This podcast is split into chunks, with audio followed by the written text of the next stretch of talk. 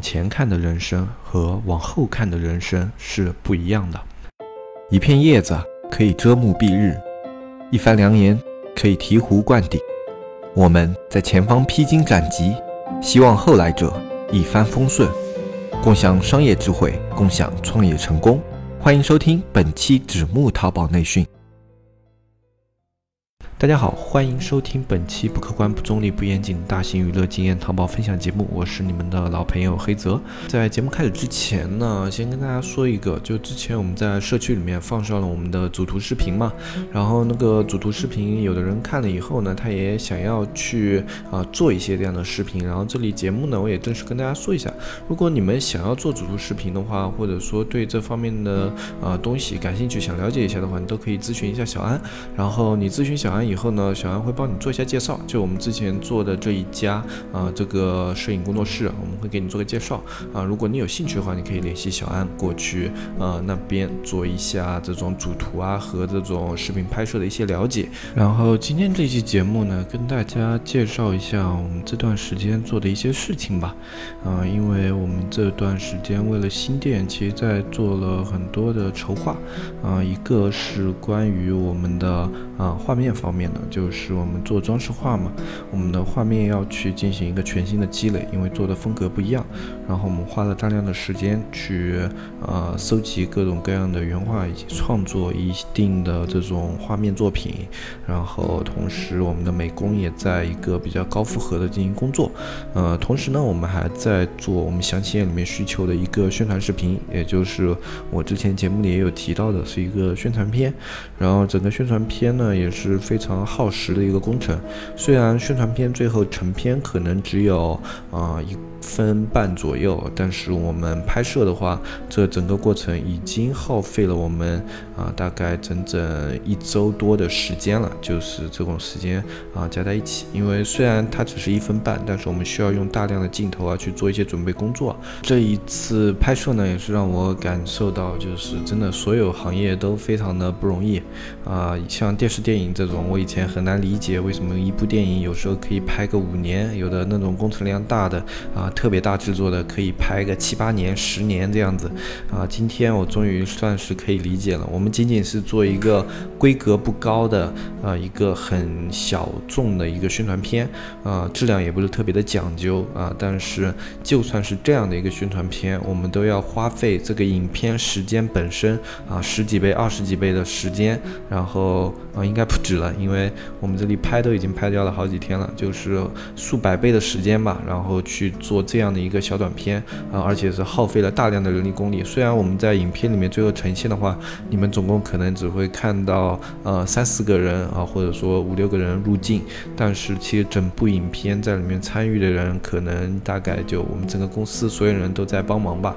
啊，就在这样一个过程中，再一次理解了以前我就想过的一个道理，就是所有的行业，它在你进入之前，都会比你远观的要稍稍的困难。一些啊，就在拍这个影片之前，我觉得。艺人啊，或者说演员啊，他们可能是一个相对比较轻松的工作啊，就可能比起我们创业来说，他没有那么的吃力。但是经过这一次这段时间的拍摄以后，我觉得演员他可能比我们创业有时候还要辛苦，特别是他们在高负荷工作的时候，真的是非常辛苦啊。尤其是这些演员是那种敬业的演员的话，他的工作量以及他的压力肯定都是非常的大的。这就好像我以前还没有创业的时候，我会觉得老板是一个。非常轻松的行业，我觉得这种老板，啊，就在我以前的观念中嘛，那我觉得不管是老板啊，或者说一个企业的总经理啊什么的，他们呢需要身体力行的事情是相对来说要少的，他们更多的是作为一个管理的工作。但是就自己啊，真正的去呃管理一家公司，也不用说管理公司吧，就从自己开第一家店铺去管理几个员工开始，就你还只是一个小小的工作室啊这样的一个状态的时候，你就会。会觉得一个不管是大是小，一个嗯老板一个管理层的人，他的工作量是肯定不可能小的。我没有在那种比较大的公司里面待过，所以我不知道公司他们这种结构里面如果有一个啊非常细分的这种管理层啊，比如说有啊人事部啊这样的各个部门啊，他们里面有管理层的话，这个管理层是怎么样的状态，我不能说我很了解。但是如果只是一个像我们这样一个非常垂直的公司，就我直接去管理我们下面这些人的话，那作为一个管理层，他的工作量绝对是非常大的。包括那些特别大的公司，他们的顶层人物，他们的管理的信息量啊，以及需要规划的一些啊方案啊什么的，肯定是比我的工作量要更大的。那么我觉得啊，老板绝对不是一个什么轻松的行当，可能对于有的刚刚开始开店的人还不是很好理解，因为大家可能还处于一个身体力行这样的一个阶段嘛，就什么事大概都自己亲力亲为为这样一个阶段。那你会觉得，如果以后有人帮你分摊这样的工作，你会变得比较轻松？其实不是这个样子的。我就这样打个比方吧，以前的话，我会觉得，如果当我有了一定的盈利的资金，然后我请了员工以后呢，我可以腾出大量的时间，然后可以变得相对的自由啊，我然后我可以做很多自己想做的事情，这是我以前的一个概念啊。但是呢，后来在自己真的这个淘宝店做到一定的规模、一定的体量了以后呢，你会发现。你不是说请人过来把这个工作交给他，而是说你是不得不请这个人要把工作交给他，因为还有更重要的事情等着你去处理。如果你不能把你手上这些工作交给他的话，那么你这个人会高负荷运作很长时间，然后整个人都会吃不消啊。这是后来你请员工的一个状态，嗯，所以这其实也是我以前给大家建议去请员工的一个原因，就是随着你的公司、你的店铺啊，或者说你的工厂，不管是什么，它慢慢开始。发展的话，你后面一一定是需要人的。然后这个工作你不如把它提前，这样当你啊有闲余的时间的时候，你可以更主动的去思考你可以做什么事情。当你不得不把你手上的事情交托出去的时候，你会变得特别的被动，因为是有。呃，各种各样的事情在等着你，你你一定要把这个时间挪出去，然后去处理那些事情，你才去请人。这个时候你会显得特别的被动嗯，所以老板绝对不是什么特别轻松的行业啊。所以如果有人是觉得自己做生意、自己创业相对来说更轻松的话，我觉得最早最好早点。打消这样的观念啊，不是说打消这样的念头，是扭转你的观念啊。就是说，创业和比如说去做老板，或者说你随便开一个什么店吧，不管是多小的创业项目，如果你是一个尽心尽责的人，你是一个对自己负责的人呢，那么你的生活状态绝对是不会说要比上班轻松的啊。你的生活状态，就算你手上没有事情干，但是你的心理和精神状态永远是压抑着某些东西的啊。不像上班，上班的话。啊，你可能在下班以后，你的整个人会相对的放松。但是作为一个创业者的话，即使你在啊下班的时间，包括休息的时间，你的精神都相对紧绷的。你会挂念着很多事情，然后可能你想到什么事情，有时候你啊大半夜啊，别人就。八九点钟、十一二点的时候，他们都在休息。你想到了什么事情，你就不得不起床，你去跟你的合伙人打电话啊，或者说去跟别人做一些交流啊，或者说自己去做一些新的方案的修改啊，你会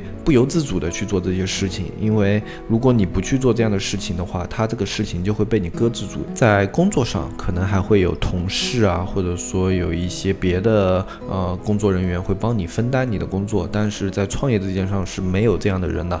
这个件事情，如果你自己不去做，那就真的没有人做了。然后，如果你不做的话，这件事情就没法执行下去。这件事情不执行下去，就会耽误你创业的进度。这就是大部分的一个创业者的状态。所以说，创业者真的是一个非常高压的这么一个行业啊。我以前呢，在创业之前，我会觉得创业相对轻松啊，创业可以赚到很多钱，赚了很多钱以后就可以自由自在啊，什么什么样的。后来发现这样的事情是不存在的。然后现在的话，我可能在我的概念里，我说啊，我就。准准备赚到某一个体量啊，就比如说啊，赚到就是我觉得我下半辈子足够生活的那种啊金额了以后呢，我就把手上的工作啊以及手上的一些财产啊给它脱手出去，然后呢自己做一些更加想做的事情。然后我现在是比较向往这样的状态，也就是说，要么就是把这个东西体量做得非常非常的大，然后接下来呢，我就以退股的形式占小股，然后后面拿分红啊，现在是这样。一个状。但是我觉得肯定到了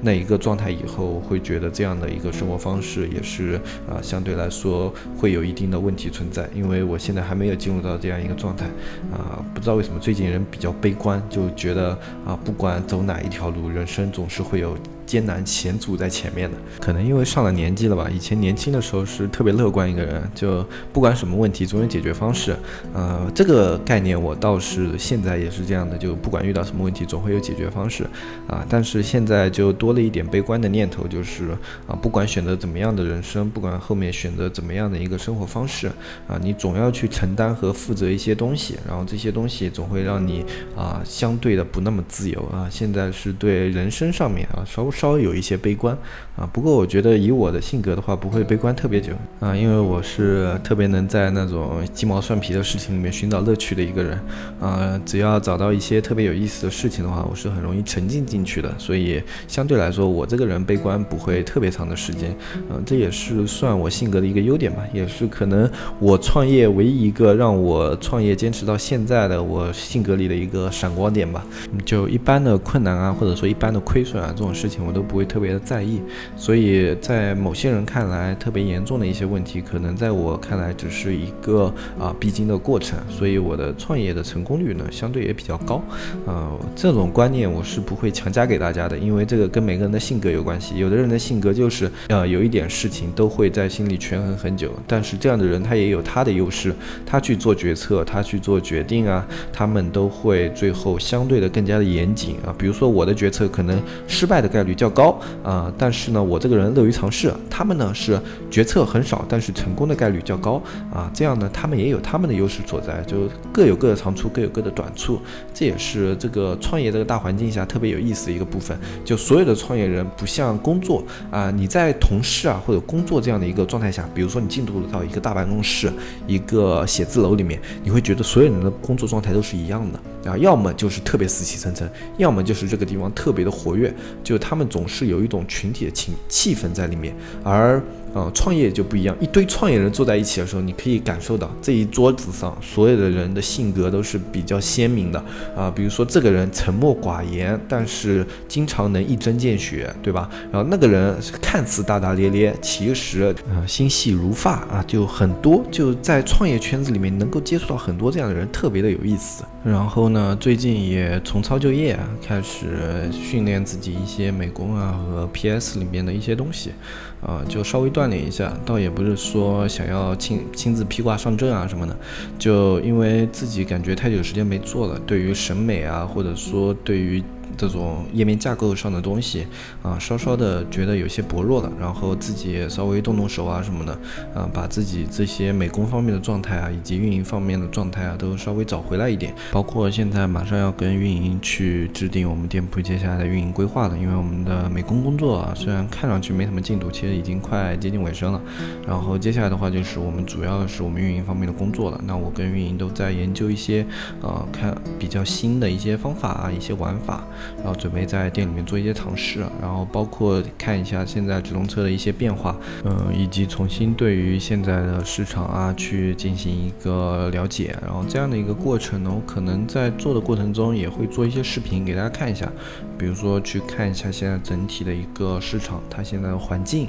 啊，这个环境我们怎么去看？然后包括这个客户现在它的一个分布啊，我们的定位是否更精准啊？包括早期我们会有一些比较试验性的。就是说啊，我们产品做出来了，我们要看它的反应嘛，就看转化率啊，然后入店的这些访客的画像啊，各个方面的这样一个过程。我们接下来就会在有数据了以后啊，我们就会放在店铺里面，结合一些视频啊，去跟大家做一些讲解。因为很多人他们不知道，就有了数据以后，这些数据怎么去观察，怎么样的。然后我们以前说呢，也只是针对于大家说啊这一块有问题，那我们就啊比较梗概的去讲一下，不是针对某个类目的，就针对。对于这个东西，然后比较系统的讲一下，但是这这样的讲法其实啊不是很好懂，不是很好吸收，因为你不针对某个类目的话，很多细节的东西你是没有办法去传达给大家的。所以这一次呢，我们在做店的过程中再去把这样的问题做一个解析的话，啊，我觉得应该会相对来说特别好懂，而且我们大部分会以视频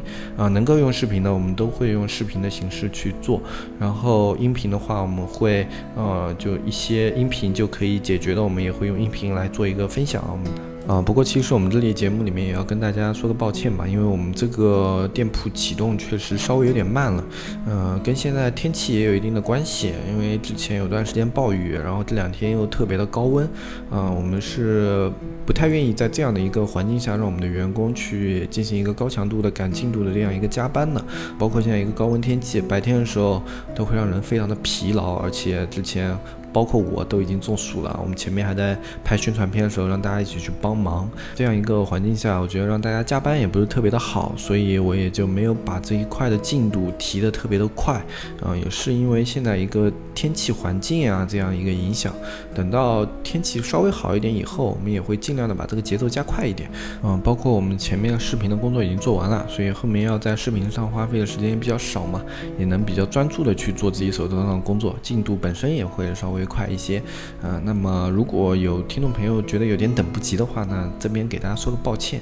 啊，反正我们就在我们力所能及的情况下，尽可能的快吧。最后还有一点时间呢，其实想给大家推荐一部电影啊，是诺兰导演的一部超级英雄电影。呃，诺兰他其实很少导演这种类型的电影，但是他导演过蝙蝠侠的黑暗三部曲，然后黑暗三部曲里面的第二部蝙蝠侠黑暗骑士，是我特别特别喜欢的一部电影，因为这部电影里面有我在所有电影里面看过的性格最鲜明的一个反派，就是小丑，啊，希斯莱杰扮演的小丑，特别的有感觉，也特别的有意思。嗯，非常可惜的是，这个演员在演完这部电影之后就自杀了，就让这一部。部电影和这样的一个小丑角色的塑造成为了绝唱，呃，我是不会说以后不会有超越他的小丑啊，或者说他是最棒的小丑怎么怎么样的，啊，我觉得见仁见智吧，就所有人对于小丑都有不一样的理解，但是希斯莱杰的小丑我真的特别的喜欢，诺兰去诠释蝙蝠侠的角度也非常的独特，尤其是在黑暗骑士这一部里面，你可以在很多时候都可以感觉到那个反派说话特别的有道理，就好像。让你去看那个。呃，复联三的时候，你会觉得灭霸说的话其实也挺有道理的。他们这种反派就有一种特别迷人的属性在里面，就他们有自己的一个世界观和价值观。这个世界观和价值观，也许在正常人看来稍微有一点疯狂啊，但是他们却可以非常坚定的，而且是当做一种信仰去把它执行。而小丑这个角色，他我觉得已经超越了这样的一个反派塑造。他没有自己的信仰，他仅仅就像电影里面有一个台词。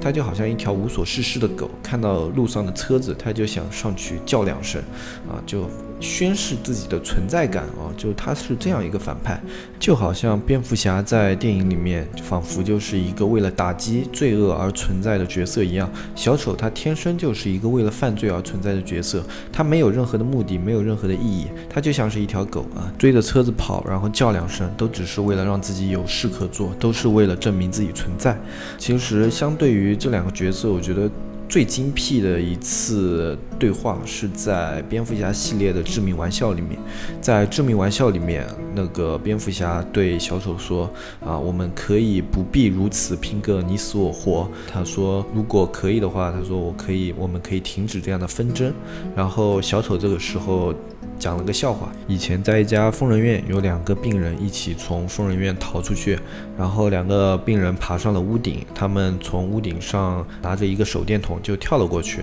然后第一个人呢，他拿着手电筒在前面跳，跳完了以后，第二个人说没办法，我没法跳过去，然后第一个人说怎么了？他说你拿走了手电筒没有光，我看不到，我不知道该怎么跳，然后啊，第一个人就说那我帮你照着路，然后你从那边跳过来就可以。可以了。第二个精神病人就说：“，不可能的，我肯定在跳了一半的时候，你就会把手电筒给关掉。”小丑这个漫画呢，官方没有做过特别多的解释，但是有很多的粉丝都对这个漫画做出了诠释，就是说，在小丑的眼中，蝙蝠侠和小丑这样的两个角色都是非常极端的两个角色。就在小丑眼中，他和蝙蝠侠就是一体两面的两个极端，他是邪恶方的极端，蝙蝠侠是正义方的极端。而不管是哪一方的极端，其实，在正常人的眼里看来，他们都是精神病，他们都是有问题的。包括蝙蝠侠后面也有很多对于蝙蝠侠这个角色角色有过呃，就是重新定义啊，就说他这个角色是呃不合理的一个执法的存在，他是一个滥用私刑的执法者啊。包括后面蝙蝠侠系列有很多这样的一个探讨，所以蝙蝠侠系列其实也是一直特别吸引我的一个超级英雄系列，因为它里面不光是一个拯救。与被拯救的故事，它里面有更多的就是对于自身存在的这样的一个思考，以及别人对你的存在的一个认知的这样的一个过程。包括小丑这样的角色，他在蝙蝠侠里面，他都不是单纯的说作为一个反派被打倒就可以了，他们都有着自己的精神信念。而蝙蝠侠如果不能压制小丑的精神信念，即使他在肉体上。战胜了小丑，那也是没有意义的。而小丑也是，如果他不能击垮蝙蝠侠的信念的话，他去杀了蝙蝠侠也是没有意义的。所以说，在蝙蝠侠里面最有意思的就是这两对，一个小丑，一个蝙蝠侠。这两个人，他们多次抓到对方，但是从来没有置对方于死地。我觉得这也是小丑这个反派吸引我的原因之一。他从来不寻求一种啊模式上的或者说形式上的胜利，他寻求的永远是一种精神上的胜利。这样的角色就会让我觉得特别的强大。然后今天呢是《黑暗骑士》上映啊，已经十年了。它是零八年七月十四号上映的，今年已经十年了。嗯，然后这一部电影我觉得特别值得看一下。包括蝙蝠侠整个三部曲系列也是诺兰执导的，非常好看的一个系列。那么如果大家没有看过的话，我强烈给大家推荐一下。大家在晚上休息啊，以及在节假日的时候看一下这几部电影，我觉得还是啊比较有意思的。然后过两天我会在社区里面给大家介绍一下聚划算和天元特价，呃，因为有比较多的听众在问这两块活动他们的整个页面，就好像淘金币，我们之前做过一个就是它整个页面的说明，然后有的人对聚划算还有天元特价里面有些东西不太清楚，那么我们也给大家做一个介绍吧，就是说怎么样去看一下这里面的一些规则啊什么的，呃，其实没有太多可以说的，如果你关心这些东西的话，你自己去看它的有一个商家后台，里面有很多规则，你可以先。看一下，大部分的东西你都可以在那里面看到。我们视频呢，也只是给大家做一个讲解啊。然后这两天吧，这两天有时间我录一下，给大家讲解一下聚划算和天天特价这两个活动后台。其实活动后台都是大同小异的。然后也是因为大家有需要，所以我才做一下。那么今天这期节目呢，就跟大家说到这里。如果你们对我们社区的内容感兴趣的话，添加我们节目下方的详情“指木电商”的微信，在微信搜索里面搜入“指木电商”的拼音，就可以添加到我们客服小安。啊，小安会给你介绍我们的社区加入的流程啊，啊，各以及我们社区现在的一些服务。我们社区现在是二百九十八一年，大家有兴趣的话都可以加入一下啊。那么今天这期节目我们就说到这里，我是黑泽，我们下期再见，拜拜拜拜拜。